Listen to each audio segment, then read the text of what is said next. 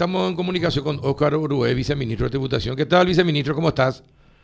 Buen día, Carlos. Buen día para tus compañeros y toda la audiencia. Bueno, ¿cómo terminamos el, mes de mayo?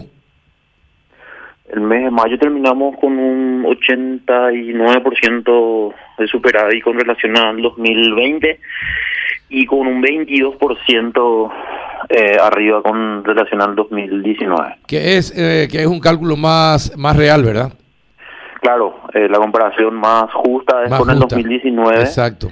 Considerando que no había pandemia, tampoco estaba suspendida los, los pagos de impuestos. Exactamente. Eh, bueno, ¿eso significa cuánto de ingreso? Y eso significa 289 millones de dólares en, en, en mayo. ¿Y la diferencia con respecto al... Eh, solamente para saber, la diferencia con respecto al 2020, ¿cuánto es? Y es con el 2020, estamos hablando de 800 mil millones de euros, no, eh, como 600 mil millones de guaraníes más, más o menos. Qué bárbaro. 500, 600. Eh, ¿cuánto, ¿Cuántos millones de dólares son eso? Y, y tendríamos que calcular, ¿verdad? Porque no tengo ese dato. Cuando hablamos de son 100 millones de dólares más, ¿se sería 100 millones de dólares, un poco más? Y casi, casi, no, no, no va a llegar a 100, porque si es 500, eh, tiene que ser, para hacer 100 millones de dólares, tiene que ser 650 mil millones más o menos, eh, con el tipo de cambio ahora. Eh, más o menos 90 y algo millones de dólares. De dólares, de diferencia. Es mucha plata, ¿eh? Y sí, eso es gracias también a la reforma, ¿verdad? Hay que recordar que la implementación de la reforma tributaria hace posible esto. Y también hay que recordar que, que los niveles de, de control también, ¿verdad? La administración tributaria está estableciendo niveles de control más exhaustivos y creo que eso también ayuda para el cumplimiento voluntario de las obligaciones. Bueno, está bien. Entonces, eh, tremenda mejora de los ingresos tributarios.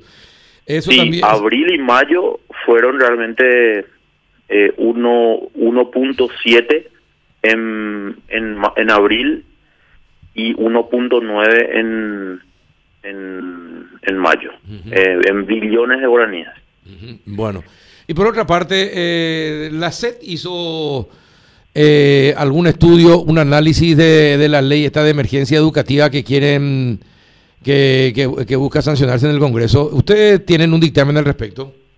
Sí, nosotros remitimos el dictamen la semana pasada al Congreso Nacional a solicitud de la Comisión de, no sé si era de presupuesto o de legislación, que habían pedido un dictamen a, la Administración Tributaria. ¿verdad? Eh, nosotros eh, nos despedimos en contra del proyecto, considerando que tiene muchas falencias, ¿verdad? Viola dos principios constitucionales, el principio de igualdad y el principio de capacidad contributiva, y también eh, realmente es muy compleja la ley, ¿verdad? Eh, muy difícil de aplicar y sobre todo hasta hasta nosotros consideramos hasta hasta que podría ser confiscatorio, ¿verdad? Mm. Esto eh, es, así es que no, estamos de acuerdo con el proyecto. Claro, ese es el que pretendía eh, más impuestos a las grandes fortunas. Establecer una tasa, establecer una tasa a las grandes fortunas, y que se considera grandes fortunas 65 mil millones de guaraníes, o sea, 10 millones de dólares aproximadamente. Ajá.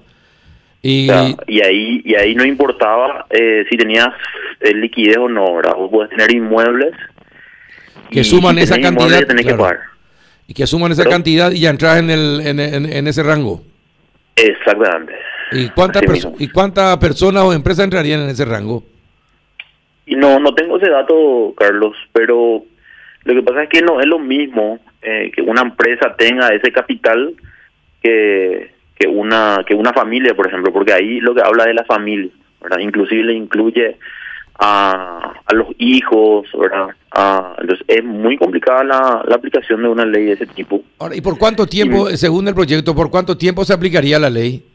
Tres años, ¿verdad? Eh, la idea era que el PIB, o sea, perdón, que el presupuesto de educación llegue al 7% del Producto Interno Bruto. ¿Y después de tres años cómo se iba a sostener ese 7%? Y esa es la pregunta que, que no, no, no, se responde en la ley, ¿verdad? Eh, ahí decía supuestamente en el proyecto, dice que el Poder Ejecutivo puede establecer por decreto, pero eso eso no es viable, ¿verdad? o sea, se tiene que ver cómo se va a financiar, porque eh, si es emergencia, eh, nosotros sabemos que en algún momento va a terminar la pandemia, ¿verdad? Eso puede ser un año, dos años, tres años, no sabemos. Eh, lo cierto, lo concreto es que aumenta el presupuesto del de, Ministerio de Educación, pero no hay forma de financiar, no es sostenible en el tiempo. No, no es sostenible en el tiempo, si son para tres años nomás y después de tres años, ¿qué pasa?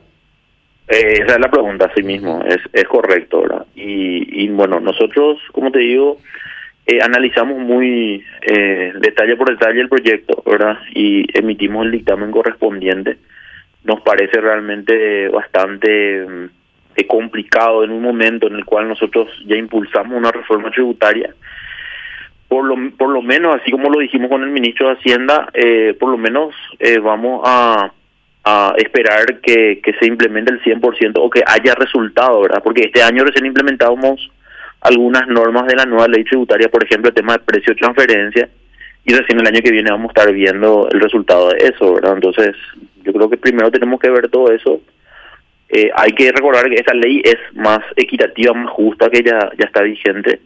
Entonces, bueno, hay que esperar un poco de eso para, para poder discutir, ¿verdad? De hecho, nosotros desde el gobierno con el presidente hablamos muchas veces y estamos convencidos de que no vamos a apoyar ninguna reforma que tenga que ver con el aumento de tasas impositivas o la creación de nuevos impuestos. eh, perfecto. ¿Ahí en algún país se aplica esta norma?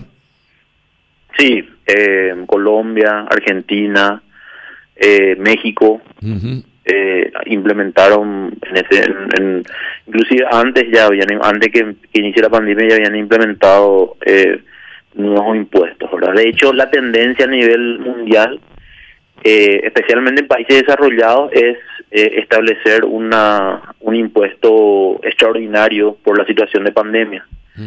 ¿verdad? Eh, la ventaja que nosotros tenemos en comparación a ellos es que nosotros hicimos la reforma antes, un año antes que inicie la pandemia, entonces esos recursos van a ser recursos adicionales que, que están blindados conforme a lo que establece la, la ley, ¿verdad? Que, que tiene que ir un fondo para educación y salud, ¿verdad?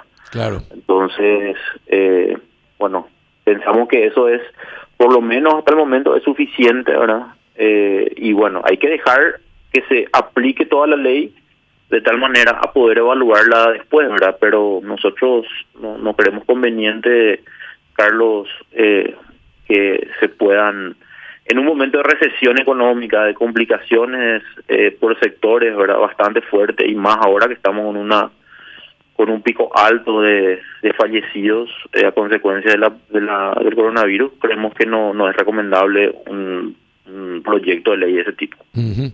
eh, entonces, sería para ustedes, sería injusta, insostenible y confiscatoria. Sí, esa es la, ese es el, el, informe técnico, el dictamen que nosotros hemos emitido desde la Subsecretaría de Estado de Tributación. Juanito, ¿alguna consulta? Eh, doctor, eh, ¿tuvo tiempo de analizar un poquito esto que está sugiriendo eh, eh Estados Unidos y el G7, este impuesto mínimo eh, global, mundial? Estados Unidos dice 15%, el G7 dice 10% con respecto a inversiones extranjeras en los países, por, por aquello de que muchos países tienen una presión muy baja que ocasiona recaudaciones muy irrisorias. Sí, eh, lo que G7 decidió es principalmente lo que hoy estamos discutiendo, que son los servicios digitales, ¿verdad? Hay países que unilateralmente establecieron eh, impuestos sobre las rentas, eh, donde se, se aprovecha, ¿verdad? Eh, en este caso, nosotros también establecimos una ley de ese tipo. Yo creo que va a favorecer eh, la igualdad principalmente, ¿verdad? Así es que nosotros estamos dentro del margen del, del 15%, por lo tanto, eh, no, no va a tener una incidencia eh, directa a nuestro país, ¿verdad? Eh, así es que nosotros estamos de acuerdo, ¿verdad? De hecho, la semana que viene, creo que el 15, la semana que viene voy a estar en una reunión con la gente de la OCDE de forma virtual, eh, de tal manera poder también eh, opinar respecto a las incidencias eh, de, de, normas BEPS que se llama que son bases que buscan la eliminación de las erosiones o las bases eh, de erosión tributaria, ¿verdad? Entonces, uno de los temas justamente es el tema de los de los establecimientos permanentes, ¿verdad? por ejemplo, cuando no hay una sucursal aquí en Paraguay, pero igual manera eh, hay ganancias desde Paraguay de empresas que prestan servicios del extranjero. Y en el caso de que se decían estos, eh, estos mínimos porcentuales, nosotros estaríamos obligados a tomar los mismos porcentajes y aumentar algunos impuestos a inversiones extranjeras, mm. empresas extranjeras. no, no, no, no, Nosotros reducimos eh, tasas para inversiones extranjeras, al contrario. Yo creo que eso, o sea, yo creo que eso, eso le, le va a hacer cambiar a países que establecieron tasas por encima del 15%, ¿verdad? Nosotros, sin embargo, nuestra tasa de renta es 15, ¿verdad? Entonces ahí no va a haber inconveniente porque nosotros no grabamos tasas altas a ningún impuesto. Entonces, o a ningún hecho generador en este caso, ¿verdad? Eh, así es que nosotros estamos dentro del margen que, que, que, el, que el G7 ha decidido como margen eh, de referencia para, para impuestos sobre las rentas, ¿verdad? Que nosotros, eh, o sea, lo que te quiero decir en términos sencillos es, G7 está utilizando la misma política que utiliza Paraguay en, relación al tema de las tasas impositivas. Hoy la globalización hace posible de que eh, hoy tengamos un servicio desde Luxemburgo, por ejemplo, estemos usando un servicio acá en Paraguay o de cualquier otro país, ¿verdad? El problema es cuando los países establecen tasas altas porque eh, utilizan las rentas globales. O sea, no importa eh, desde dónde estés prestando servicio, acabo pagas tanto de impuestos, dicen eh, algunos países europeos, ¿verdad? Y eso es lo que van a cambiar, ¿verdad? Por ejemplo, eh, Alemania, eh, eh, no recuerdo otros países de, Europa que implementaron justamente estas estos impuestos a los servicios digitales, ¿verdad? Entonces hay como que una inequidad en, en la aplicación, ¿verdad? Eh, y le cuesta más caro a las empresas eh, brindar servicios desde el extranjero eh, a, a otros países. Entonces, G7 dice, bueno, vamos a poner una tasa mínima para que eh, los, los países cobren impuestos. Entonces ahí es como que es como que un tratado de doble imposición, ¿verdad? Eh, Cobra 15%, suponete que un país establezca 30% de renta, ¿verdad? Pero ahora le dice, mira, en vez de cobrar 30, cobrarle 15 y también el otro país que está aprovechando le va a cobrar 15. Entonces, eh, al final va a terminar pagando 30, pero 15 en un país y 15 en otro, ¿verdad? Eh, eso es lo que en la práctica se quiere implementar. Correcto, correcto.